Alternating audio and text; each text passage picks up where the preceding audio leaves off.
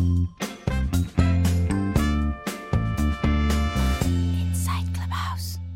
Bonsoir, bienvenue à tous pour ce nouveau rendez-vous d'Inside Clubhouse with Lola. Vous le savez, tous les jours, je reçois une personnalité atypique, novatrice au parcours de vie inspirant. Si vous êtes matinaux et accro à l'info, vous n'avez pas pu passer à côté de son presse café qu'il anime tous les matins ici sur Clubhouse. Il distille également son expertise et ses bonnes adresses dans des rooms consacrés à la gastronomie. Et puisque les terrasses des bars et des restaurants ont rouvert depuis quelques jours, je ne pouvais pas ne pas l'inviter. Aujourd'hui, je reçois Anthony Poncier. Bonsoir Anthony. Bonsoir à tous. Merci d'avoir accepté de venir passer un peu de temps avec moi. Avant de démarrer, je rappelle que seule la première partie, c'est-à-dire la partie interview, est enregistrée avec l'accord de mon invité. Donc n'hésitez pas, vous qui êtes dans l'audience, à lever la main à la fin de notre entretien pour monter on stage et poser toutes vos questions.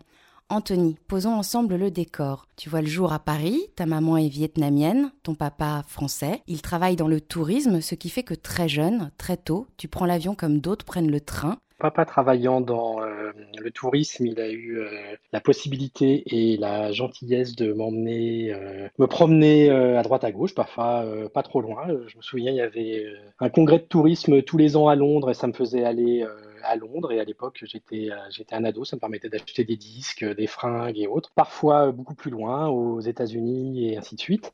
Et ça m'a donc du coup euh, donné ce virus du voyage et surtout donné euh, l'amour de euh, d'autres cultures, que ce soit pour, bah, tu parlais de, de cocktails, de, de, nourriture et autres, que ce soit à travers le côté gastronomique, mais surtout à côté, sur le côté des gens. Et c'est vrai que c'est quelque chose qui m'a, qui me constitue, c'est que j'ai toujours voyagé. Pour le boulot, j'ai souvent bossé sur des responsabilités internationales et avec des équipes, euh, on va dire multi-pays. Et je trouve que c'est un vrai plus parce qu'on a quand même tous des biais euh, culturels liés à notre nationalité et de voir des gens qui pensent différemment. Bah, toi, tu pourrais penser que c'est penser en dehors de la boîte. Pour eux, c'est juste penser normalement.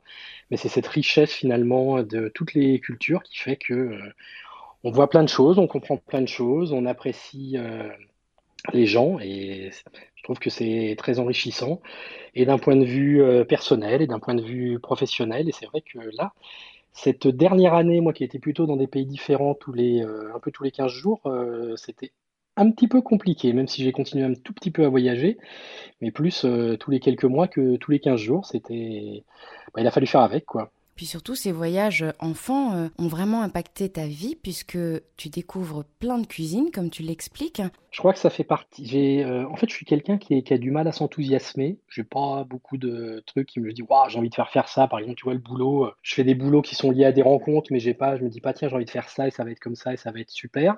Je suis pas quelqu'un de super passionné qui extériorise tout, mais c'est vrai que ce qui est rapport au goût, donc que ce soit la partie gastronomie euh, ou autre, c'est quelque chose qui est, euh, qui est important pour moi. Ça fait partie des, euh, des plaisirs importants de la vie. Il y a un côté, ouais, il y a un côté épicurien, j'aime bien le côté bon vivant, profiter d'une bonne boisson, de, bonne compagnie, de, d'un bon, d'un bon repas dans un lieu différent, plus, plus exotique, donc ça rajoute des saveurs. Ouais, c'est vrai que ça fait, ça fait partie de ce qui me, qui me constitue clairement.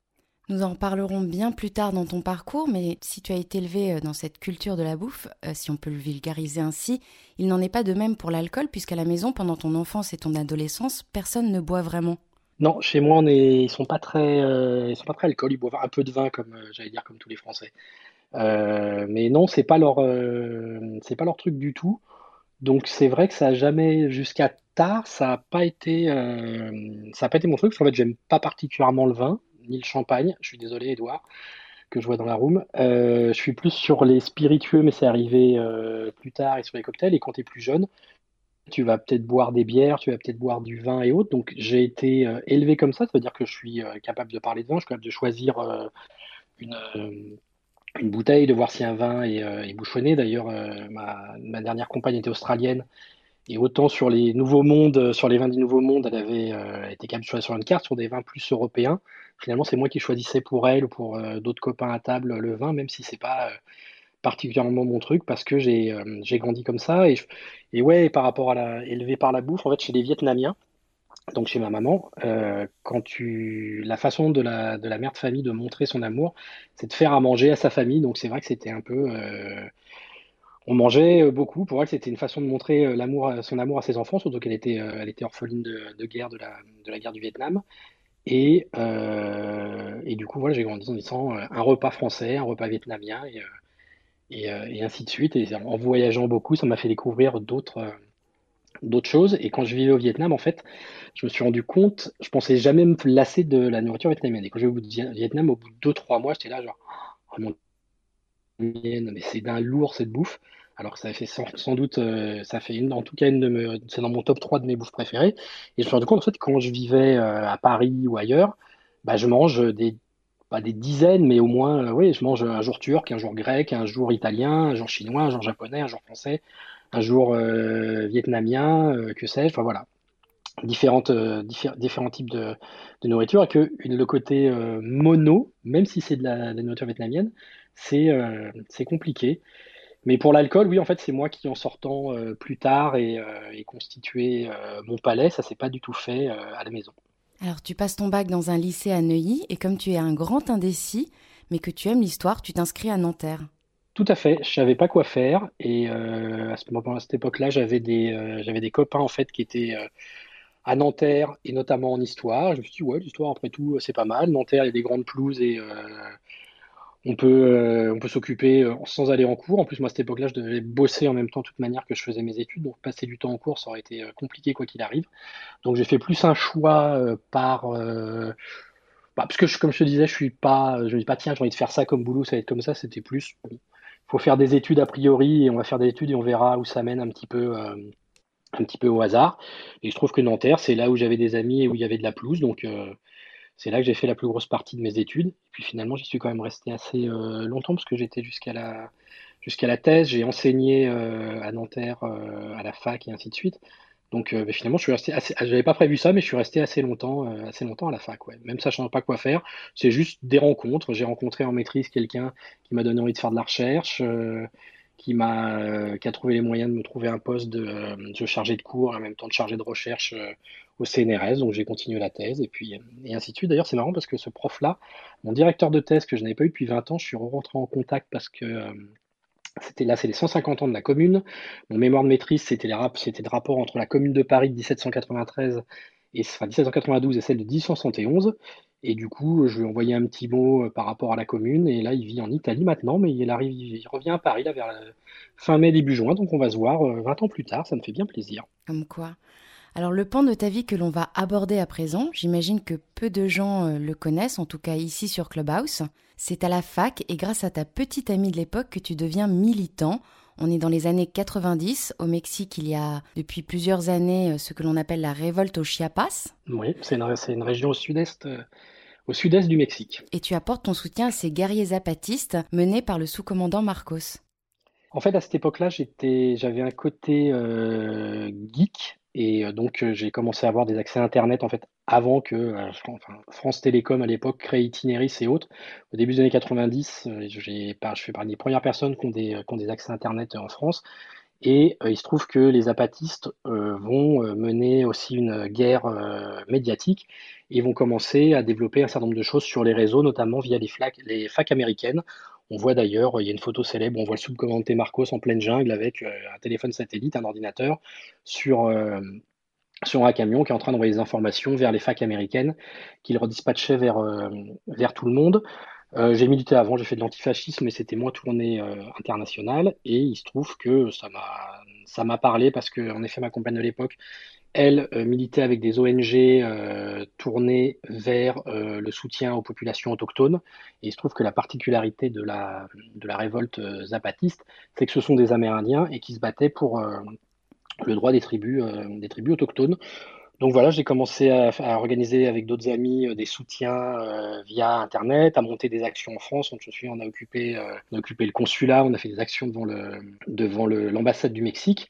Et puis, comme tout à chacun, au bout d'un moment, c'est bien de le faire à distance, mais on a envie aussi d'être euh, sur place. il y avait des missions qui partaient régulièrement euh, voir euh, voir les guerrieros. D'ailleurs, il y a peu de temps, le théâtre de l'Odéon était occupé. Et on a fait une, à l'époque une occupation avec une des sous-commandantes qui était venue en France pour présenter la cause zapatiste à notre, à, notre demande pour essayer de mobiliser un peu plus. Et du coup, oui, je suis parti au Mexique amener à l'époque de l'argent, des médicaments, différentes choses comme ça. Et sur place, en fait, les... c'était le début du reflux pour, euh, pour le mouvement zapatiste qui, à l'époque, avait nommé euh, un gouverneur euh, en lutte sur l'état du Chiapas. Il y avait eu un attentat, il avait perdu sa, sa protection rapprochée. Quand il est venu en France, je fais partie des gens qui ont assuré sa protection rapprochée. Alors, c'était pas Whitney Houston, mais on a fait semblant être Kevin Costner. Et du coup, en discutant avec lui, on est reparti à quelques ans au Mexique parce que les, euh, les camps mexicains étaient entourés à l'époque par les paramilitaires et les internationaux que nous étions. Mais ça, on n'a rien inventé, c'est le cas aussi en Palestine. On était là pour le soir, euh, la nuit, faire entre guillemets euh, bouclier entre les paramilitaires mexicains et les guerrieros zapatistes qui, au final, sont quand même des gens qui dans la journée euh, sont des paysans qui vont aller euh, travailler la terre et le soir remettre leur cagoule et repartent euh, pour défendre leurs idées. Donc voilà, j'ai passé un peu de temps là-bas et puis après je suis, je suis re-rentré. Et c'était, c'était un moment enrichissant humainement en tout cas. Tu l'as brièvement évoqué, euh, tu as parlé d'Internet. C'est quelque chose qui se démocratisera vraiment qu'à la fin de cette décennie-là. Est-ce que le geek qui en toi peut raconter pour les plus jeunes qui nous écoutent et qui n'imaginent sans doute pas une seconde à quoi pouvait ressembler Internet à une époque où il n'était pas né, ce qu'était Internet à ce moment-là et comment tu es devenu un militant du net? Alors en fait, quand moi j'ai commencé sur Internet, déjà Internet n'était pas, enfin Internet n'était pas graphique. Le web n'existait pas et donc euh, l'ancêtre de Netscape, qui est le premier, un des premiers euh, navigateurs, ça s'appelait Mosaïque, c'était encore que du texte. Et puis il a commencé à avoir quelques sites, quelques trucs, on se connectait avec des modems téléphoniques qui faisaient euh, du bruit, genre tong tong qui allait euh, pas bien vite, il commençait à avoir un certain nombre de choses. Et euh, à cette époque-là, la personne qui en fait me donne mon accès Internet, c'est quelqu'un qui s'appelle Valentin Lacambre, qui est, un, hacker et qui est un militant du net, et qui monte une boîte qui s'appelle Gandhi, qui va lui permettre de devenir multimillionnaire, mais surtout pour l'idée pour lui, c'était, et c'est pour ça que grâce à lui, après, on a pu financer un certain nombre de choses pour euh, le net autour de la privacy, tout ce qui était vie privée, euh, protection des données. Moi, à cette époque, maintenant, c'est évident quand on parle de cryptage euh, de bout en bout, que ce soit pour Signal ou les chats, tout ce qu'on veut. à l'époque, moi, je sais que j'avais sur une disquette, il y avait encore des disquettes, un système de cryptage pour la loi française, c'était l'équivalent euh, de posséder une arme de guerre. C'est comme si j'avais un char, euh, un char d'assaut chez moi, d'avoir juste des clés de cryptage, tel que maintenant c'est euh, répandu. Et donc via Valentin, qui crée ce, le Gandhi, qui est quelque chose qui vise à déposer des noms de domaine pour pas cher. À l'époque, France Télécom facturait le dépôt d'un nom de domaine 1500 francs. Pour ceux qui sont vieux, donc 1 euro, ça faisait 6, 6 francs 57, 58, je crois de mémoire. donc quand même une certaine somme. Chez Gandhi, il considérait que Internet, c'était un droit pour tous, qu'on pouvait déposer des noms de domaine, monsieur et madame tout le monde, et il le facturait 80 euh, francs hors taxe, ça fait 100 francs toute taxe. Et à l'époque, France Télécom déposait ses noms de domaine chez lui. Donc en gros, ça leur prenait 30 secondes, il le facturait 1500 balles, et ça leur coûtait 100 balles. Donc voilà, l'idée c'était de le rendre accessible pour tout le monde, sans dépendre de France Télécom. C'était monter des lieux où on pouvait monter des emails gratuitement, héberger des sites web gratuitement. C'est un endroit qui s'appelait euh, Alterne euh, B. Ça a été pendant les grèves de 1995. Euh, amener des serveurs, aider les gens à pouvoir structurer un mouvement. Ça a été ça a été faire des conférences pour rendre les gens autonomes à l'époque du web, pour qu'ils montent des sites web, qu'ils montent des newsletters, des mailing lists. C'était voilà, rendre les gens en fait autonomes pour qu'ils puissent faire un certain nombre de choses et utiliser l'internet entre guillemets ou le web euh, le web 1 euh, à l'époque comme euh, un outil d'indépendance d'expression et qui puisse se prendre en main. Et c'est un des en fait c'est un des fondateurs de, de Gandhi à l'époque qui n'est pas Valentin. Quand ils ont monté Gandhi il a sorti un bouquin chez De Noël qui s'appelle Je suis un voleur alors après l'avoir publié le lendemain, il le mettait en PDF accessible en ligne en format Creative Commons. Et l'idée du livre, c'est de dire, voilà, parce que je sais un petit peu programmer, je suis devenu un millionnaire et quelque chose qui aurait dû être payé 80 000 euh, francs, donc euh, disons euh, maintenant quelques dizaines de milliers d'euros. Je suis devenu millionnaire parce que les gens ne comprennent pas ce que c'est que le net, ne comprennent pas ce que c'est que le, coding. Et donc, je profite de ma connaissance pour faire de l'argent vis-à-vis d'autrui. Je suis un voleur. C'est pour ça qu'à cette époque-là, le noyau dur de Gandhi finançait un certain nombre de, d'actions militantes visant à soutenir le web. Il y a un projet qu'on n'a jamais réussi à faire aboutir, parce qu'on n'avait pas assez d'argent et on n'a pas trouvé, euh, on n'a pas réussi à faire de levée de fonds pour reprendre un terme de maintenant.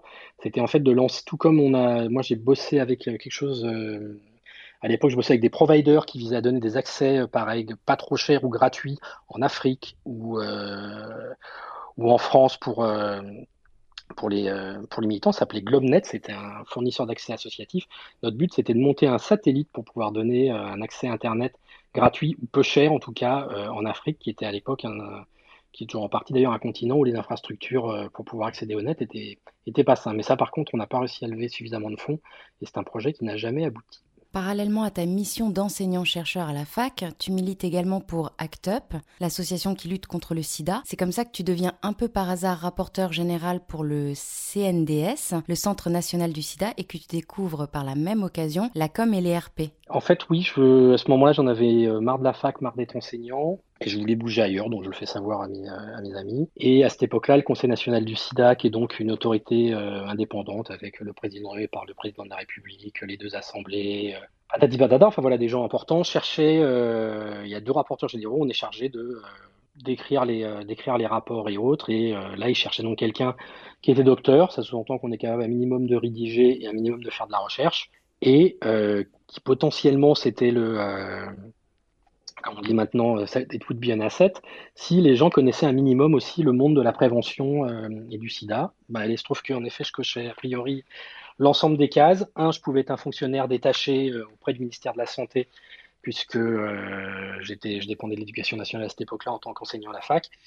Et donc, ça ne coûtait pas, ça ne coûtait pas d'argent au Conseil national sida. J'étais un docteur et je connaissais le monde du sida pour avoir milité, en effet, d'avoir mené un certain nombre de, choses, bossé dans des commissions, mené des actions avec ACT UP. Et du coup, ils m'ont recruté. Et une des missions, puisque c'était, on était un petit groupe, il y avait, euh, besoin de quelqu'un qui se connaissait un minimum en com et en RP. Et pour, euh, dans le cadre de mon militantisme, ayant bossé sur des questions euh, de RP, de contact avec les journalistes, de faire de la com, parce que quand on est militant, souvent, la propagande, entre guillemets, euh, c'est de la com, pour faire de la communication autour de ses actions ou autour de son idéologie ou tout ce qu'on veut. Et euh, donc, euh, je me suis retrouvé à dire, moi, je veux bien m'occuper de la com pour le, pour CNS. Et en plus de m'occuper des rapports, des auditions avec les hauts fonctionnaires, avec les chefs d'État, avec qui on veut, je me suis occupé de, de la com c'était Ouais, c'était rigolo quoi. C'était pour mettre un savoir que j'avais appris sur le terrain au service d'une institution euh, qui visait à faire avancer le schmilblick sur euh, toutes les questions de, de santé et de société euh, liées au SIDA. Donc c'était un plus. Ouais, c'était bien. À partir de 2007, tu te plonges complètement dans tout ce qui est digital, l'entreprise 2.0, le management 2.0, le social media stratégie. Tu t'occupes ensuite de la digitalisation du ministère des Affaires étrangères. Et puis, et puis, je vais te faire un énorme aveu, Anthony, et à vous qui nous écoutez. Je ne sais pas ce qu'il s'est passé dans ma prise de notes au moment de la pré-interview. J'ai noté petit ami de l'époque, deux points, rencontre en Italie, trois petits points, voyage, trois petits points, mission à l'étranger en Chine, Mandchourie. Alors je ne sais pas si cette suite de mots t'évoque quelque chose, Anthony. elles sont, elles sont, sont, pas, elles sont pas tous liées. Il se trouve que euh, pour ce qui est de ma petite amie, en fait, on s'est rencontrés en voyage. Moi, à l'époque, euh, je vivais au Vietnam, elle vivait en Inde. On s'est rencontrés en Thaïlande. Je vous la fais super court parce que euh, voilà, finalement, je suis venu la retrouver en Inde, elle est venue me retrouver au Vietnam, mais on n'était toujours pas ensemble. À ce moment-là, elle était repartie en Afrique du Sud. Moi, je suis rentré à Paris. Elle est partie à Londres et on s'est retrouvés on s'est retrouvé en France et c'est comme ça. Donc elle était italienne et c'est lié au voyage. Je vous le fais rapide parce qu'en fait on s'est croisés. Euh, oui, parce que si je vous fais dans les détails, ça veut dire que je vous parle de. On a fait des full moon parties à Goa, euh, sous Vesta. Euh, on s'est retrouvé dans des fumeries d'opium au Vietnam. Il se trouve qu'à Paris on allait une full moon party. C'est comme ça qu'on s'est retrouvés. Je peux vous faire la version longue, mais je suis pas sûr que ça passionne tout le monde. Donc bon, voilà, ça reste quelqu'un qui a été important parce que on partage un certain nombre de choses et ça s'est fait au niveau du du voyage et qu'on a eu l'occasion de se rencontrer dans différentes occasions et dans différents différents pays. Et par rapport à la Mandchourie, non, ce qui, euh, à cette époque-là, euh, j'étais consultant euh, en strat, organisation, management et autres. C'est pour ça que j'avais participé à la remise à plat du réseau diplomatique du ministère des Affaires étrangères. Dans le cadre des révisions générales des politiques publiques, les fameuses RGPP. Donc, pour, il y a plein de gens qui ont découvert que des gros cabinets de consultants bossaient pour l'État. depuis 2007 sous Sarkozy, on était plein que ça soit euh, McKinsey, euh, Baines, enfin tout un tas de tout un tas de, consultants de, de, gros cabinets de strat à avoir bossé pour l'État et pour Donc là, c'était pas l'état. Je me suis retrouvé en Mandchourie. C'est là où j'ai eu le, c'est la température la plus froide que j'ai connue. On bossait à l'époque pour Michelin, pour remettre à plat les modes de management de Michelin. Et donc, on est parti dans le monde entier, une petite team de consultants aux États-Unis, euh, en Chine et autres. On était à Shanghai et on est remonté à leur principale usine à l'époque chinoise en Mandchourie. Et c'est là que j'ai découvert qu'il pouvait faire très froid, qu'il faisait moins 28. Et comme disait un de mes collègues, à moins 30, tu as les narines qui gèlent. Donc finalement, on a de la chance. Et voilà pourquoi tu as Mandchourie dans tes notes, parce que euh, c'est le, je crois que c'est l'endroit du monde où été où il faisait le plus froid, moins 28. Il y a plus froid, j'ai fait beaucoup plus chaud, mais c'est l'endroit le plus froid où je suis allé. Donc voilà, et, pareil, quand j'étais consultant, en fait, c'est encore les voyages qui me guidaient. Quand je suis rentré euh, à l'époque dans ces cabinets d'orga et autres, ou quand plus tard je rejoins Publicis, c'est toujours pour euh, gérer des projets internationaux, parce que j'aime bosser avec des équipes, comme je l'ai dit avant, et rencontrer des gens de différentes cultures. Euh, pluridisciplinaires, euh, multiculturels, et des projets qui me font euh, voyager, rencontrer d'autres choses et, et d'autres gens. Et là, ça veut dire, c'était rencontrer des gens bah, qui bossaient dans les usines, qui faisaient des pneus, des Chinois qui galèrent au quotidien. Quand on est arrivé, ils étaient en grève parce que la cuisine était, la, la cantine n'était pas bonne et était trop chère. Et, euh, et, donc, ça fait partie des choses intéressantes de discuter euh, avec eux, de s'enrichir, de comprendre leur vie euh, au quotidien et des choses comme ça. Voilà. Tu lances avec ta compagne de l'époque un écosystème, un blog et une chaîne YouTube qui existent toujours, le cocktailconnoisseur.com, où vous faisiez découvrir des bartenders et petite particularité, vous ne preniez en photo que les cocktails vus d'en haut. Alors en fait, oui, déjà pour moi, il y a deux choses importantes, les deux, les deux seules choses qui sont vraiment importantes dans la vie et je pense qu'ils font tourner le monde, c'est l'amour donc en l'occurrence pour moi ce sont euh, mes compagnes, et c'est l'engagement, d'où le côté euh, engagement politique, parce que je pense que si... Euh, enfin, là, je suis passé rapidement dessus. Il y a eu l'histoire du Mexique, mais voilà, ça m'est arrivé de faire d'autres actions, on va dire, plus compliquées ou plus tendues, où j'aurais pu perdre la vie. Ça me semblait important de le faire à ce moment-là. Et oui, je pense que les gens se dépassent pour les personnes qu'ils aiment ou pour un engagement qu'ils ont, quel qu'il euh, soit, euh, sur l'échiquier politique ou, euh, ou ailleurs. Donc à partir, de, à partir de là, pour moi, c'est des choses importantes. Et donc les compagnes qui, avec qui je partage ma vie ont souvent une influence importante parce que je pense que c'est ce, qui, ce qui compte dans la, dans la, dans la vie de chacun, c'est la personne avec qui on partage sa vie. Et donc euh, oui, euh, à cette époque-là, euh, ma compagne, déjà, je la rencontre dans un bar, dans un bar à cocktail. Il se trouve que là encore, c'est lié au voyage. Dans ce bar-là, moi, c'était un bar où j'étais habitué, où je buvais des cocktails, et une copine à elle, qui est une expat, qui est polonaise, vivait à Paris et organisait son anniversaire. Il y a du monde entier qui ont convolé pour aller la, pour aller la voir.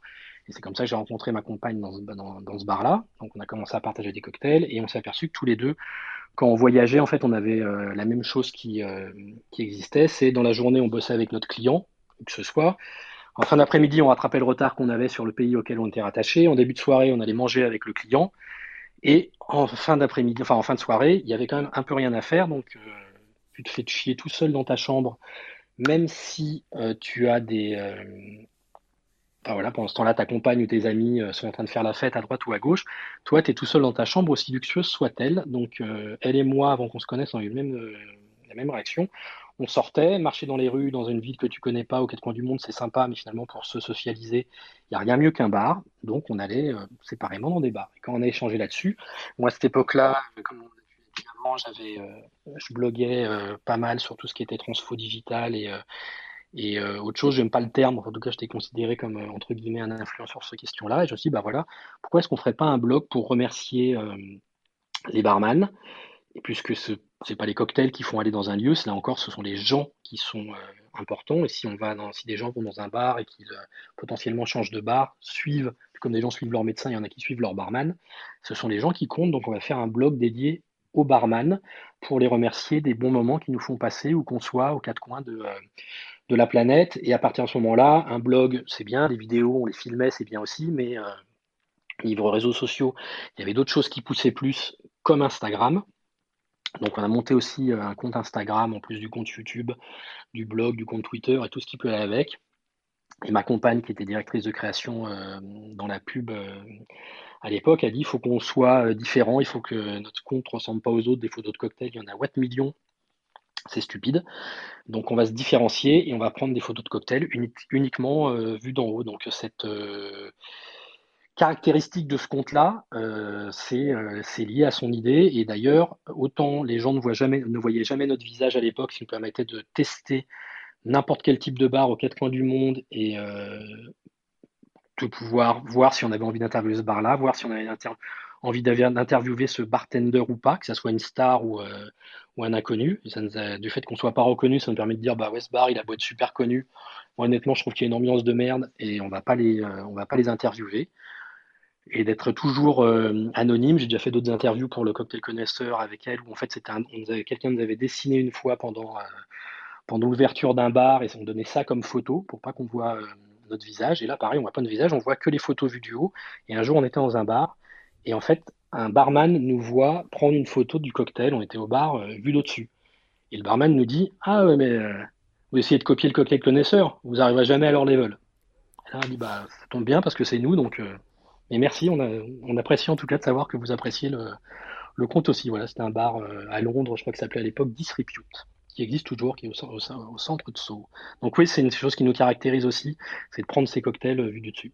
En 2016, tu intègres MSL Group où tu t'occupes de la transformation numérique en Europe, au Moyen-Orient et en Afrique. C'est à ce moment-là que tu voyages encore plus, que par conséquent tu passes de plus en plus de temps dans les lounges des aéroports et dans les bars à cocktails du monde entier. Sur Clubhouse, tu animes régulièrement une room qui s'intitule International Airport Lounge. Qu'est-ce qui te plaît autant dans ces lieux de passage? Parce que c'est des, c'est des lieux de passage et en fait du coup on rencontre euh, plein de gens et d'ailleurs c'est l'esprit de ce de, cette room où je passe beaucoup de temps, c'est des gens qui aiment voyager, donc plutôt généralement, euh, comme les voyages forment la jeunesse, ont une certaine ouverture d'esprit, euh, se rencontrent, se croisent, vont échanger, euh, vont partager avec des gens qu'ils connaissent pas, tout comme quand ils vont s'asseoir dans l'avion, peut-être que leurs voisins ne le connaissent pas, et ils vont, ça va engendrer une conversation, une découverte, des partages, et ça permet là encore de voir des, des parcours de vie et euh, de, euh, voilà, de rencontrer là encore des gens, d'autres choses, de toujours grandir. Ce qui me, tout comme j'ai toujours bossé en faisant des études, quand je me suis mis à bosser, euh, j'ai continué à faire des études. Je pense que grandir et découvrir de nouvelles choses, c'est important. Et on découvre beaucoup de choses en rencontrant des gens, et notamment là encore de différents parcours, de différentes cultures. Et ouais, ce qui m'a plu aussi, en fait, chez, quand à ce moment-là j'étais associé et en charge chez Publicis pour tout ce qui était Afrique, Europe, Moyen-Orient, c'est que ce moment-là, donc, euh, mon ami, euh, l'autre moitié du connaisseur est australienne, elle vit à Londres. Et euh, du coup, en fait, les équipes IMIA sont basées à Londres et pas à Paris. Donc moi, j'ai en charge des équipes de Paris, mais en plus celles de l'international à Londres. Donc ça me permettait de passer 75% de mon temps à Londres pour être avec elle. Ça fait toujours beaucoup rire. Mais consultant qui disait c'est bien, en fait, quand tu as des rendez-vous boulot à Londres, c'est toujours entre le jeudi et le lundi. C'est jamais le mardi ou le mercredi. Vous êtes malin, c'est bien, vous savez pourquoi je suis là. Je suis là pour pouvoir passer le week-end avec ma copine. Donc voilà, ça me permettait de passer du temps. Ça, j'en suis reconnaissant à Publicis, c'était parfait. Et avec le Brexit, euh, le hub IMIA a été rapatrié à Paris. Et, euh, d'ailleurs, à ce moment-là, ma, compagne est venue me rejoindre, euh, est venue me rejoindre à Paris à ce moment-là. Alors, en tant que voyageur premium, quels sont les détails dans un lounge auxquels tu es le plus sensible? Comme dans un bar, ça va être le service et l'accueil parce que ce qui fait qu'on se sente bien dans un endroit, là encore, c'est grâce, euh, c'est grâce aux gens. Je connais des lounges où euh, ce qu'on te sert, c'est pas euh, transcendant, mais il y a une qualité de service qui fait que tu te sens accueilli et, content d'être là. Il y a des endroits où ça brille de mille feux et ça peut être très beau. Je trouve que le, feeling, il est, il est, il est, il est pas présent, donc c'est plus un côté, euh, un côté cocon, et puis pour des gens qui, euh, qui, voyagent beaucoup, de se sentir bien. Enfin, moi, je me souviens à l'époque quand je voyageais avec, euh, avec, mon patron des alors lui était pire que moi. Il était, il, était dans des fuseaux horaires différents tous les deux jours. Enfin, je me souviens une fois, on était, il était arrivé avant moi aux États-Unis, il était à 3 heures, on s'est retrouvé après à New York, il, est revenu, donc il a pris 3 heures de décalage horaire. Il y avait une réunion de tous les, euh, tous les dirigeants des MSL euh, du monde entier. On est resté là deux jours.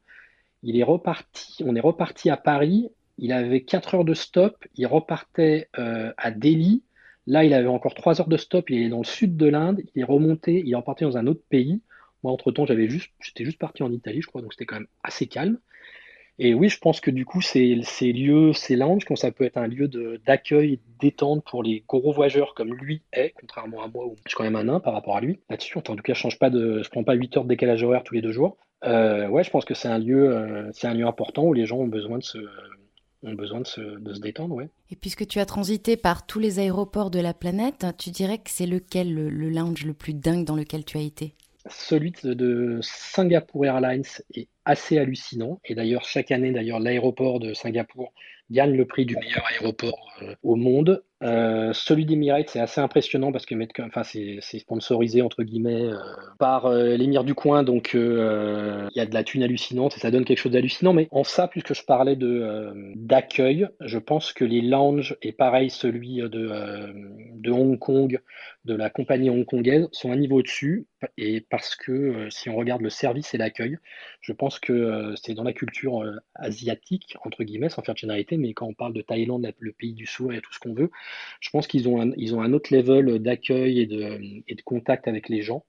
Et euh, du coup, ça donne, ça donne autre chose. Et si tu regardes toutes les compagnies qui, euh, sur le classement des, des, vols comme Skytrax et autres, c'est souvent des compagnies ou d'Asie au Moyen-Oriental. Et les compagnies du Moyen-Orient, que ce soit Emirates, que ce soit Qatar, euh, une partie de leur staff, c'est des, gens qui viennent d'Asie parce qu'ils ont, ouais, ont quelque chose par rapport au service, quoi qu'on dise. Et pour ça, euh, la France, euh, Air France, c'est un tout petit peu plus compliqué. Je ne sais pas si vous vous souvenez, à l'époque, il y avait une, époque où toutes les, compagnies aériennes, en même temps, euh, il y avait une musique un peu, un peu chill, un peu techno. Pour Air France, ils avaient pris une musique de Chemical Brothers, et c'était voilà, c'était juste la musique détente. Il y a une blague qui circulait chez les voyageurs sur Internet où il y a un mec qui est assis dans un aéroport et puis, il voit une fille qui s'arrête, assez mignonne, qui est habillée en hôtesse, et puis il regarde son, euh, il regarde son iPhone, il dit Ah, mais c'est quoi la compagnie? Et puis, dans sa tête, il entend les différentes musiques qui passent, toutes ces musiques chill, et la, et la fille se fait Et alors, qu'est-ce que vous voulez? Et là, il regarde, fait Mais oui, Air France Donc, c'était à l'époque un peu le symbole euh, de la qualité de service chez, euh, chez Air France, même si je dois le reconnaître, depuis quelques années, ils ont énormément progresser et ils ont un bien meilleur service, quelle que soit la classe dans laquelle euh, on voyage. Et c'est agréable de se dire qu'on a une compagnie où enfin le service n'est pas trop mal, même s'ils ont encore, euh, enfin, quand on regarde des classements, il y a encore du boulot euh, pour eux. En 2018, tu quittes Publicis et tu lances dans la foulée Top 500 Bar. Top 500 Bar, c'est en quelque sorte l'alliance de deux de tes passions, le digital et les bars à cocktails bah, c'était l'idée en fait quand je suis parti. Euh, je me suis posé la question de est-ce que de nouveau euh, je partais sur une grosse boîte pour reprendre une direction euh, générale, un poste, rôle d'associé, ou est-ce que c'était le moment de peut-être essayer quelque, de faire de lier quelque chose qui me plaisait? Ça m'a, je me suis vraiment posé la question. Parce que je me dis est-ce que quelque chose qui devient une, qui est une, enfin une passion, ouais, c'est une passion quand même, et que ça devient un boulot où là il y, a un, y enjeu financier, contrairement au côté connaisseur, où même ça nous prend du temps chaque semaine, il n'y a pas, d'enjeu euh, d'argent, on ne fait pas d'argent avec et ce n'est pas le but. Là, il y aura, y aura un rapport euh, à l'argent. Est-ce que dans ce cas-là, une passion, ça ne peut pas disparaître au profit, euh, au profit du boulot et ça devient un problème? Donc la question s'est posée. Je me dis qu'après tout, j'étais parti de chez Publicis avec une bonne grosse somme, soyons honnêtes. Donc je n'avais pas vraiment besoin de bosser tout de suite. J'avais de l'argent pour pouvoir investir et pour pouvoir faire à peu près ce que je voulais. Donc je me suis dit, bon, après tout, on ne le saura pas si on n'essaye pas. Et voilà, je vais monter un classement euh, digital euh, basé sur euh, un algorithme, du big data, toutes ces choses-là, des trucs que je maîtrise à peu près. Et on va, je vais le croiser avec ma connaissance du monde, du monde des bars pour être capable de sortir un classement parce que, en fait, à chaque fois qu'on a interviewé des barman pour le cocktail connaisseur, il y avait deux choses qui, qui revenaient en permanence c'était les classements. Et au sein de ces classements, c'était de dire, euh, on a toujours l'impression que c'est les mêmes bars qu'on voit, qui sont toujours euh, entre guillemets dans le, dans le top du classement. Donc, euh, qu'est-ce que, est-ce que quelque part les juges ne sont pas sur influence, sous influence, c'est pour avoir été juge sur un certain nombre de concours pour des marques ou un certain nombre de classements. Euh, oui, on va pas se mentir, souvent le réseau ça peut faire la différence ou tout simplement des gens représentent des marques et là où ils vendent beaucoup, ça serait bien que le bar soit dans le classement parce qu'ils vont vendre encore plus. Donc, c'est pas le cas de tous les juges, c'est pas le cas de tous les classements, tous les concours, mais il y a une partie, euh, on va dire, un peu biaisée. Et leur deuxième truc, c'était euh, souvent on voit 50, 50 ou 100 bars et euh, il y a des centaines de bars dans le monde entier, voire des, enfin, même plutôt des milliers. Et donc on s'est dit, bah oui, c'est vrai que la solution dans ce cas-là, c'est Internet. Avec du big data, on peut avoir des données sur tous les bars. Avec un algorithme, on peut faire quelque chose de neutre. En tout cas, tout le monde sera traité de la même, euh, de la même façon. Et tout comme on ne peut pas envoyer visiter tous les bars du monde. Bah, via la data, c'est possible. Ça veut dire qu'on peut donc avoir une liste beaucoup plus large de bars. Et là, d'un point de vue purement marketing, tout comme il y a un Fortune 500 et quoi que ce soit 500, on s'est dit qu'on allait faire euh, un top 500. Et c'est ça qu'on a euh, monté. La première année, on l'a fait à blanc, puisqu'on voulait, je voulais être sûr que, euh, que ça marche. Et l'année suivante, l'année dernière, c'était la deuxième année, il y a eu le Covid. Et comme le principe, c'est des barman qui voyagent du monde entier pour venir à une cérémonie, donc de l'événementiel, et que les bars sont fermés. Donc en gros, il n'y a, plus trop de, a plus trop sous dans les caisses. D'un point de vue purement euh, business model, autant c'est une réussite euh, euh, au niveau de la reconnaissance et des gens de l'industrie qui ont beaucoup aimé le concept. D'un point de vue business, c'était plutôt une catastrophe l'année dernière. Et cette année, c'est pas beaucoup mieux. Donc, donc voilà, c'était pas le meilleur moment pour le, faire. On va quand même refaire le classement cette année.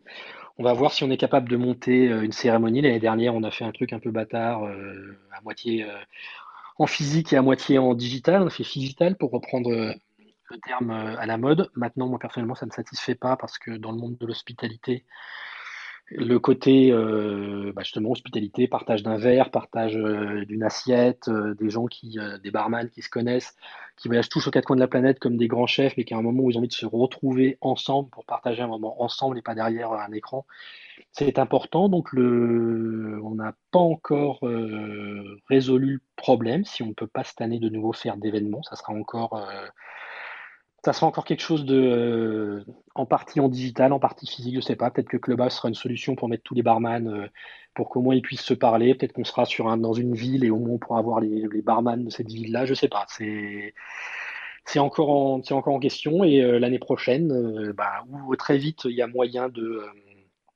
de trouver une solution pour pour trouver des, sponsors euh, comme sur le modèle des Lions à Cannes ou autres, où tu as des gens qui payent pour euh, des grosses marques qui payent pour euh, donc là ce serait des marques de spiritueux ou autres pour pouvoir être associés au classement et au prix. Ou va falloir faire autre chose et du coup là je suis en train de bosser sur un autre concept pour montrer une start-up avec un copain, mais sur un thème qui est totalement différent, qui est autour des questions des fake news. Ah oui, ok. Là je bosse sur d'autres choses pour.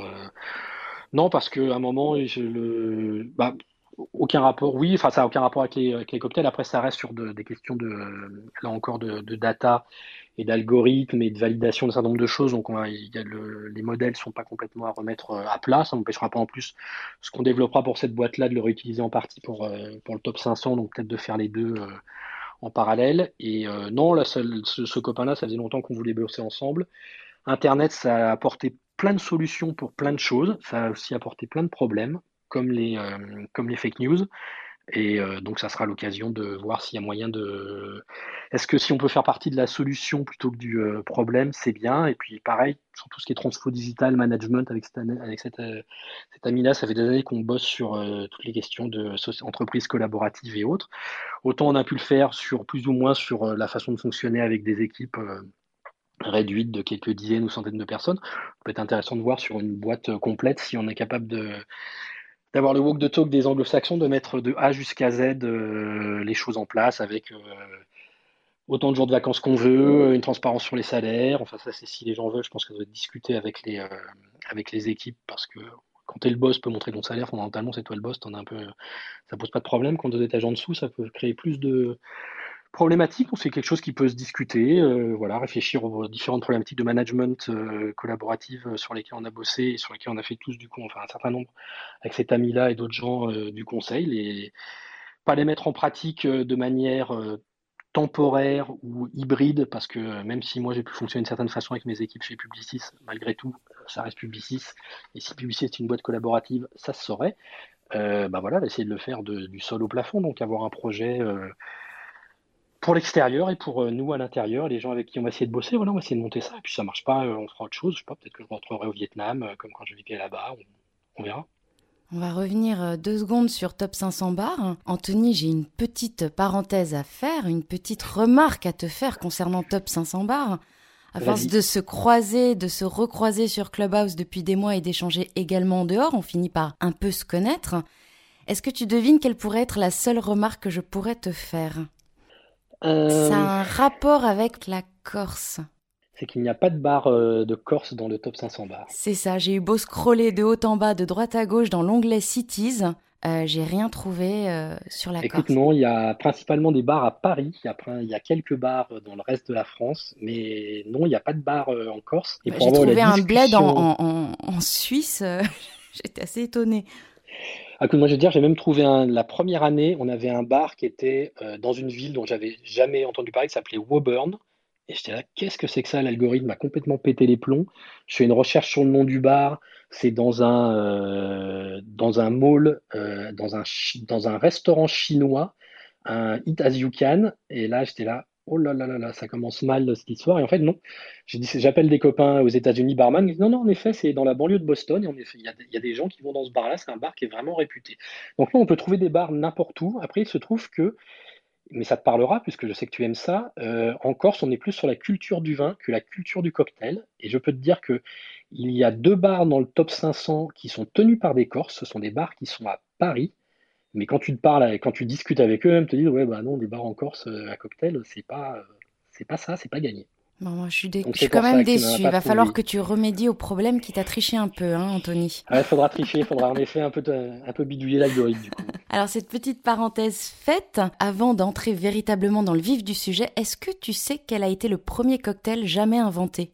Euh, honnêtement, non. Déjà sur l'origine du mot cocktail, tout le monde n'est pas, euh, pas d'accord. La première personne qui a, euh, entre guillemets, euh, rendu le cocktail euh, accessible à tout le monde, c'est quelqu'un qui a écrit un bouquin qui s'appelle Jerry Thomas, qui était un bartender américain. Mais le premier cocktail inventé, non, j'en ai aucune idée pour être honnête. Eh bien, figure-toi que le premier cocktail voit le jour en Inde, c'est le punch. Il serait apparu au XVIIe siècle et son nom proviendrait du mot punch, 5 en hindi, parce que le cocktail euh, se composait d'alcool, de sucre, de jus d'agrumes, d'eau et d'épices. Alors ça, je l'ai entendu, mais je l'ai déjà discuté avec des gens et a priori, je suis pas sûr que ça soit vrai en fait. Zut, c'est raté pour la minute culturelle euh, de Lola. Désolé, je suis désolé de te, casser, de, te, ca- de te ca- de te casser le délire, mais non, il y a déjà eu d'autres breuvages qui ont été, euh, qui ont été faits avant et qui peuvent être considérés comme des cocktails, même si c'était pas sous ce nom-là, avant l'Inde euh, au XVIIe siècle. C'est pour ça que je peux pas te donner un, truc, parce que t'en trouves à droite à gauche, ça remonte, il y a dans, euh, dans, dans l'Empire chinois, il y a des choses qu'on peut trouver aussi euh, chez les Incas et, les Mayas. Enfin voilà, il y a un certain nombre de choses qui sont des cocktails, même si c'était pas sous ce nom-là, qu'on retrouve de la même façon, et personne peut dire jusqu'où on peut remonter comme ça en fait. Mais c'est pas grave, après l'interview, tu rechangeras ta réponse en disant Oh, C'est passionnant, Lola Et puis Oh je- Lola, je bidouillerai. un truc, je ne le savais pas. Merci beaucoup, beaucoup. C'est ça. Alors qu'il était plutôt réservé à une catégorie d'initiés, le cocktail et les bars à cocktails sont devenus une vraie tendance. Comment est-ce que tu expliques cet engouement depuis quelques années? Pendant très longtemps, euh, les cocktails étaient euh, accessibles que dans des bars d'hôtel, et en l'occurrence des palaces. Enfin, pour avoir un truc à peu près buvable, euh, je parle pas des mauvais mojitos que buvaient tous les Français il y a quelques années. Euh, voilà, pour avoir un vrai cocktail, un vrai euh, classique entre guillemets, il fallait dans les bars d'hôtel et ça coûtait une blinde. Et il se trouve que, en tout cas pour la France, il y a commencé à avoir un revival des cocktails dans, dans d'autres pays, mais quand c'est arrivé en France il y a maintenant euh, 10-15 ans, il y a des, y a un groupe de euh, jeunes étudiants qui étaient partis faire leurs études aux États-Unis et qui euh, se sont dit, mais en fait, il y a a, a pas que des mojitos, il y a des vrais trucs, il y a y a une vraie culture, il y a vraiment quelque chose. Ils sont montés en France et ils ont essayé de monter euh, un bar à cocktail sur le modèle un petit peu speakeasy américain, même si euh, l'origine du speakeasy américaine, elle est, elle elle est ailleurs, mais je ne vais pas revenir là-dessus. Euh, donc, ils ont, monté un bar comme ça, ils ont rendu un bar euh, accessible à monsieur et madame tout le monde. Et d'ailleurs, ils ont été malins à l'époque, ils refusaient de faire des mojitos dans ce bar-là. Les gens qui venaient, ils pouvaient, ça, ça- donc c'est le, groupe qu'ils ont monté s'appelle Experimental Cocktail Club. Maintenant, c'est Experimental Cocktail Group, puisqu'ils ont des bars dans le monde entier, ils en ont encore quelques-uns en France. Et quand les gens venaient demander un mojito, ils leur disaient, écoutez, ce que je vous propose, je vous fais quelque chose qui ressemble au mojito, vous le goûtez, ça s'appelle un, ça, Old Cuban, c'est ce qu'on appelle un néoclassique. Un nouveau classique, c'est un, un cocktail qui a été inventé par une euh, bartendeuse, euh, donc une, femme, une bartender américaine qui s'appelle Audrey Sanders, qui a fait un twist du, euh, du mojito, qui s'appelle Old Cuban. Et il dit voilà, on vous fait ça. Si vous aimez, vous le buvez, c'est très bien. Si vous aimez pas, vous nous le rendez et on vous fait un mojito. Et en fait, tous les gens qui ont été, qui ont goûté ce Old Cuban, waouh, c'est le meilleur mojito de ma vie que j'ai bu. les gens leur expliquent que c'était pas un morito. Et du coup, voilà, si ça vous a plu, on peut peut-être vous montrer d'autres choses qui pourraient vous plaire. Si vous nous expliquez un peu vos goûts, si vous aimez les choses sucrées, euh, les choses amères, les choses acides, vous préférez les cocktails plutôt secs, plutôt longs. Et comme ça, ils ont amené les gens à découvrir, euh, à découvrir d'autres choses. C'est devenu en France et ailleurs quelque chose qui s'est répandu. Il y a eu de plus en plus de bars à cocktails qui sont ouverts. C'est devenu euh, très à la mode. Ils ont commencé à avoir des collaborations avec des chefs et autres.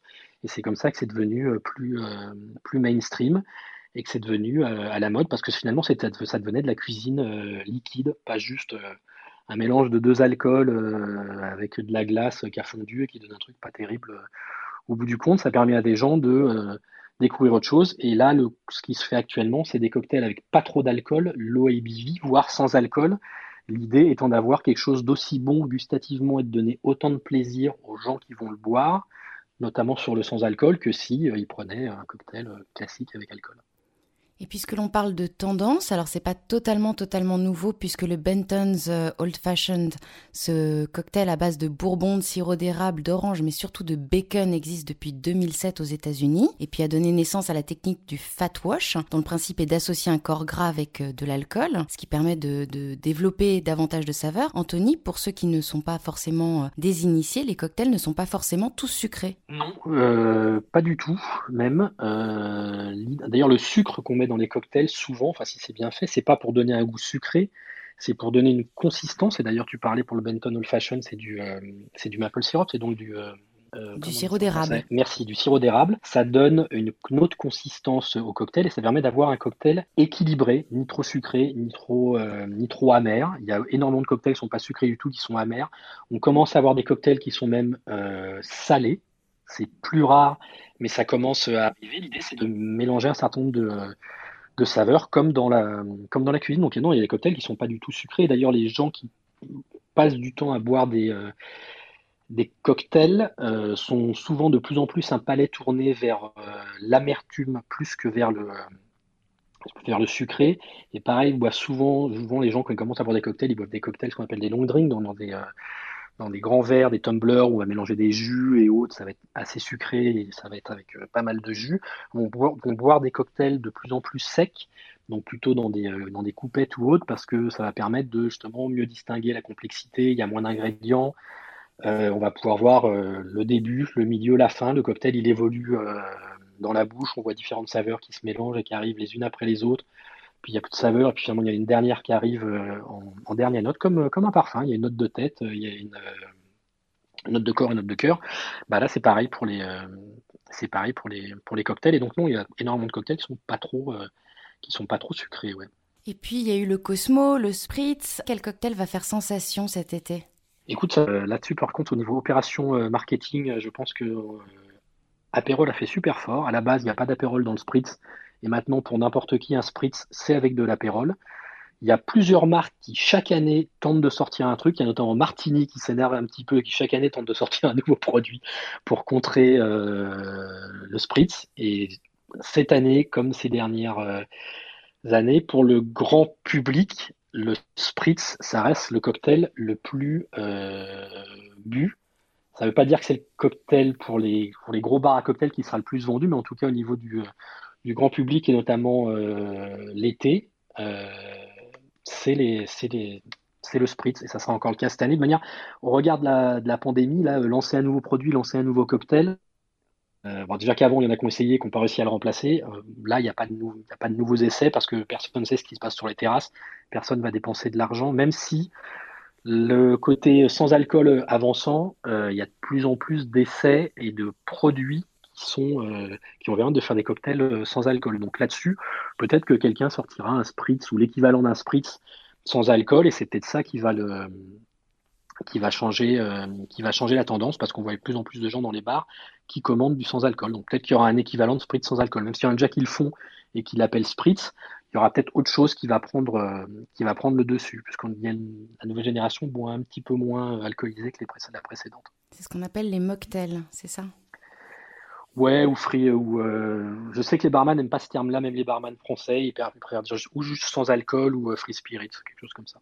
Euh, Anthony, j'ai interviewé il y a quelques semaines de cela euh, Virginie Morvan, une des rares femmes sommeliers en France, et Marion Thiou, qui a inventé le concept de la pâtissologie. À l'instar de ces deux exemples, est-ce qu'il y a un art pour déguster un cocktail? Alors, est-ce qu'il y a un art? Ou une bonne façon les deux personnes que tu as reçues, c'est des gens qui ont une vraie connaissance de leur domaine et qui sont assez balèzes qui méritent d'être euh, ouais, qui, d'être d'être écoutées. Elles font, euh, euh, enfin, font pas tout, tout, le temps des rooms, mais en tout cas, si vous êtes intéressé par ces, par ces questions-là, que ce soit la pâtisserie ou les spiritueux et le vin, elles sont vraiment à écouter. non, il y a pas, je pense pas qu'il y a un art pour déguster un cocktail, parce que je pense qu'il y a aussi une une connaissance du cocktail qui fait que euh, il y a peut-être moi des cocktails que je vais adorer, mais parce que je peux avoir un côté geek du cocktail et que vous ça vous semblez euh, imbuvable. C'est plutôt euh, connaître ses propres goûts et garder un esprit ouvert en disant voilà, je vais partir de mes goûts. Donc je vais demander un cocktail qui correspond à ça, ça, ça. Il y a un bar à Paris, par exemple, il n'y a pas de carte et ils vous demandent ce que vous aimez ou vous demandent de décrire une sensation, quelque chose, et ils vont vous inventer un, ils vont vous inventer un cocktail autour de ça. Donc c'est partout de partir de ses propres goûts et à partir de là, garder euh, l'esprit ouvert. Tu parlais tout à l'heure du Benton Old Fashion avec le, avec le, avec le bacon. Voilà, à la base, on pourrait se dire, ouais, ça va pas être simple, du bacon dans un cocktail, je vois pas, je vois pas trop le truc. Il y a un bar à Paris, ils ont fait une étude euh, au niveau de la, la chimie, et il semble-t-il que les molécules de chou-fleur et de banane, ça marchait super bien ensemble.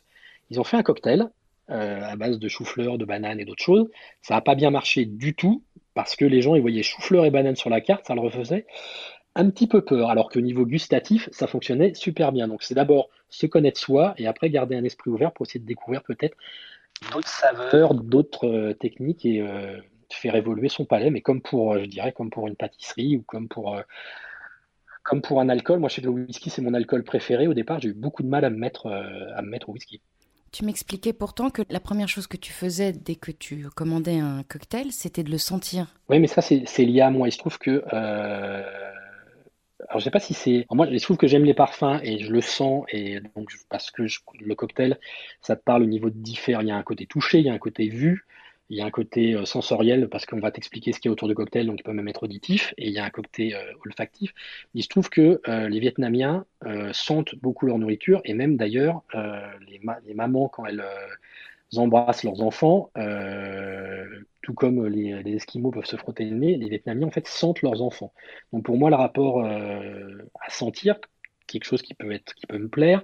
Je pense que je vais inconsciemment, je pense que je reproduis euh, là-dessus euh, un réflexe atavique euh, lié à la culture de ma maman. Donc oui, quand il y a quelque chose devant moi que je veux découvrir, je commence toujours par le par le sentir, mais je connais d'autres gens qui ne le font pas qui ne le font pas comme ça, donc je suis pas sûr que ça soit ça soit forcément la, la clé d'entrée pour tout le monde. C'est la clé d'entrée qui moi me correspond, ça c'est sûr. Par contre. On boit généralement un digestif à la fin d'un repas. Est-ce qu'il y a un moment idéal pour boire un cocktail? Ouais, quand on en a envie. Donc il y a pas, il y a, y a des cocktails. moi ça m'est arrivé bah, pour la réouverture des terrasses. J'ai fait euh, le presse café, donc ma, quotidienne de Clubhouse à 8h30. C'était l'heure d'ouverture des terrasses. J'ai bu un cocktail à 8h30. C'était euh, un Garibaldi. Un Garibaldi, c'est un jus d'orange avec euh, un dash de un trait de Campari pour donner un petit côté amertume qui va avec qui va avec la sucrosité du, du jus d'orange. Donc oui, je peux boire, je peux boire ça tôt le matin, il y a des, on dira que des cocktails plus forts, c'est plus tard le soir. S'il fait chaud, peut-être mieux boire des cocktails comme on en voit sur la plage, comme des euh, pina colada ou euh, des Miami Beach ou tout ce que tu veux. Après, là encore, je pense que c'est vraiment lié au goût parce que moi, je sais que j'adore tout ce qui est euh, Manhattan et cocktail sec et que je sois à la plage, qu'il fasse 45 degrés ou pas. Je suis très content de boire un Manhattan plutôt que un morito ou autre chose. Mais normalement, par rapport à l'évolution de la journée, oui, tu vas peut-être boire des cocktails plus ou moins plus ou moins fort avec différents euh, ingrédients. Si tu as besoin de digérer, euh, il y a des. Euh, alors, ça peut se boire sans le cocktail, ça peut être le spiritueux directement. tous les barman le savent, un shot de Fernet Branca, ça te, fait, ça te fait digérer, même si je trouve que le goût est assez immonde. Mais en tout cas, ça t'aide à digérer. Donc, oui, il peut y avoir une évolution du cocktail, selon que ce soit un apéro, que soit un digestif, selon que ce soit pendant le repas, puisqu'il y a de plus en plus ce qu'on appelle le pairing, où au lieu de faire le lien entre ce que tu manges et un vin, tu le fais ce que tu manges avec, euh, avec un cocktail. Et d'ailleurs, c'est pour ça que certains cocktails sont plus salés. Et si tu buvais le cocktail tout seul, il ne serait pas bon. En fait, le cocktail a été déséquilibré pour que la balance entre le plat et le cocktail fasse que dans la bouche, tu quelque chose qui se, qui se complète. Et d'ailleurs, pareil, certains restos, pareil, si tu mangeais le, plat, il serait peut-être moins bon que s'il avait été prévu sans le cocktail. Donc voilà, il peut y avoir une différence des recettes et différence du moment pour boire un cocktail à n'importe quel moment de la journée. Comme on dit dans les bars, euh, c'est l'heure de l'apéro euh, quelque part dans le monde. Donc il est toujours, euh, il est toujours 5 heures quelque part dans le monde. On peut boire à n'importe quel moment. Alors on parle beaucoup de la boisson depuis tout à l'heure. On va à présent parler des bars à cocktails. En préparant l'interview, je t'avais parlé d'un lieu où j'avais, j'avoue, aimé boire un verre. C'est le Sineur, rue du Temple à Paris. Tu m'as répondu, ah ben voilà, voilà, c'est l'exemple type du mauvais bar à cocktail. Alors c'est vrai qu'on a un peu tendance, lorsqu'on n'est pas un grand connaisseur, à associer l'ambiance d'un lieu à un bon bar à cocktail, sauf que pas du tout. Alors là, c'est personnel, non, parce qu'on enfin c'est personnel. Je connais trois autres personnes qui ont été qui m'ont fait la même remarque, notamment une journaliste qui devait faire un article sur eux, elle l'a trouvé tellement désagréable qu'elle finalement elle est partie faire un article sur un autre bar et elle a dit à son à sa boîte ouais non mais c'était fermé j'ai fait ça sur un autre bar en fait euh, dans cet endroit là qui est un endroit euh, branché euh, design euh, bah, je trouve le service déplorable parce qu'a priori, l'hospitalité, c'est avant, tout un métier de service. Tu es là pour les gens, pour leur faire plaisir et essayer que ça se passe bien pour eux. Et au cinéma, ils, avaient plutôt, ils, se la racontaient plus tôt, ils se regardaient plutôt le nombril. Et euh, déjà, même si c'était des tueurs du, du cocktail, ils disent ils te sortent un cocktail comme tu l'as jamais vu, tu te dirais waouh, ok, peut-être qu'ils ont raison de se la raconter un peu, mais et encore, je pense que ça peut largement se discuter parce que je pour connaître euh, les gens qui ont été élus meilleurs bartenders du monde et traîner avec eux, c'est les gens les plus humbles que je connaisse. Et non, au Sinner, il se la, il se la racontait, les cocktails n'étaient pas bons. Donc, au-delà du cocktail, ce qui me posait problème au Sinner, c'était euh, l'accueil qu'il pouvait euh, y avoir. Et pendant des années, il y a un bar qui a été élu meilleur bar du monde. C'était le l'Artesian au Langham Hotel à Londres. Et ce qui faisait qu'il y avait des gens qui se mêlaient. Enfin, je veux dire, c'est des gens où allaient, euh, des gens comme moi, des gens comme euh, Madonna, Justin Bieber, euh, Monsieur et Madame tout le monde. Il y avait de tout. C'était pas les meilleurs cocktails du monde, mais c'était quand même des très bons cocktails, puisque deux des bartenders qui étaient derrière ont été, élus meilleurs bars du monde. Mais c'était la façon dont ils vous recevaient, quelle que soit votre classe sociale, quel que soit votre milieu, quelle que soit votre nation, qui que vous soyez, quand vous étiez là, vous passiez un moment parce qu'ils arrivaient, ils arrivaient à se mettre au bon niveau pour juste vous faire vous sentir bien. C'est un barman qui m'a fait mettre le doigt dessus. Je l'avais pas, pas réussi à le trouver. Il m'a dit voilà, j'étais en train de me séparer de ma copine, j'étais au fond du trou.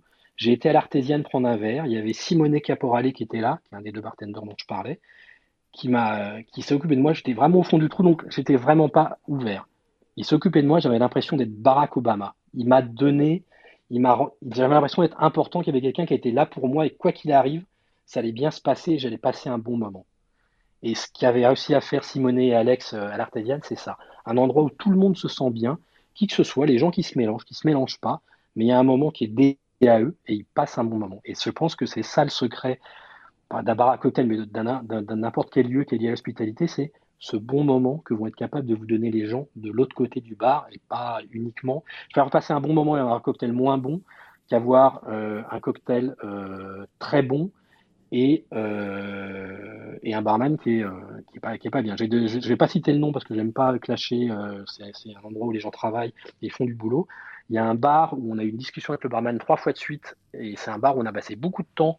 C'était quelqu'un qui était assez proche, ça, ça finit par mal se passer et ça a beau être, je pense, un des barman les meilleurs de Paris, en tout cas un mixologue pour, sur le côté qualité des verres, les meilleurs de Paris ça s'est pas bien passé. il y a certains barman qui le surnomment le croque-mort, tellement euh, l'ambiance est fantastique chez lui. On a arrêté d'aller euh, d'aller chez lui parce que je pense que malgré tout, on est là pour passer un bon moment. Tu peux avoir un verre extraordinaire, trois jours plus tard, tu t'en souviendras pas. Tu as passé un moment extraordinaire, n'importe qui va te dit, oh là là, j'ai passé un super moment, tu devrais aller dans ce bar-là. Donc c'est bien l'expérience et le contact avec le barman qui fait la différence. Ce qui n'était pas le cas dans le bar que tu as cité avant. Anthony, euh, ça y est, notre entretien touche à sa fin. On va laisser les personnes qui se trouvent dans l'audience lever la main et monter on stage avec nous. Et pendant qu'ils lèvent la main, est-ce que tu pourrais me dire quel est selon toi le meilleur bar à Paris et même dans le monde? Alors je vais te dire que je vais te faire une réponse qui ne va pas te plaire. Je vais te dire ça, ça dépend pour euh, qui. Tu pourrais dire si t'aimes, euh, je sais pas, t'aimes le Rhum, bah, le meilleur bar à Rome euh, à Paris où ils sont adorables, ils sont bien, c'est le 1802. t'aimes un bar qui est plus, un bar qui est plus festif où il y a du qui joue à fond, c'est peut-être le syndicat euh, qui est un bar qui n'utilise que des produits français.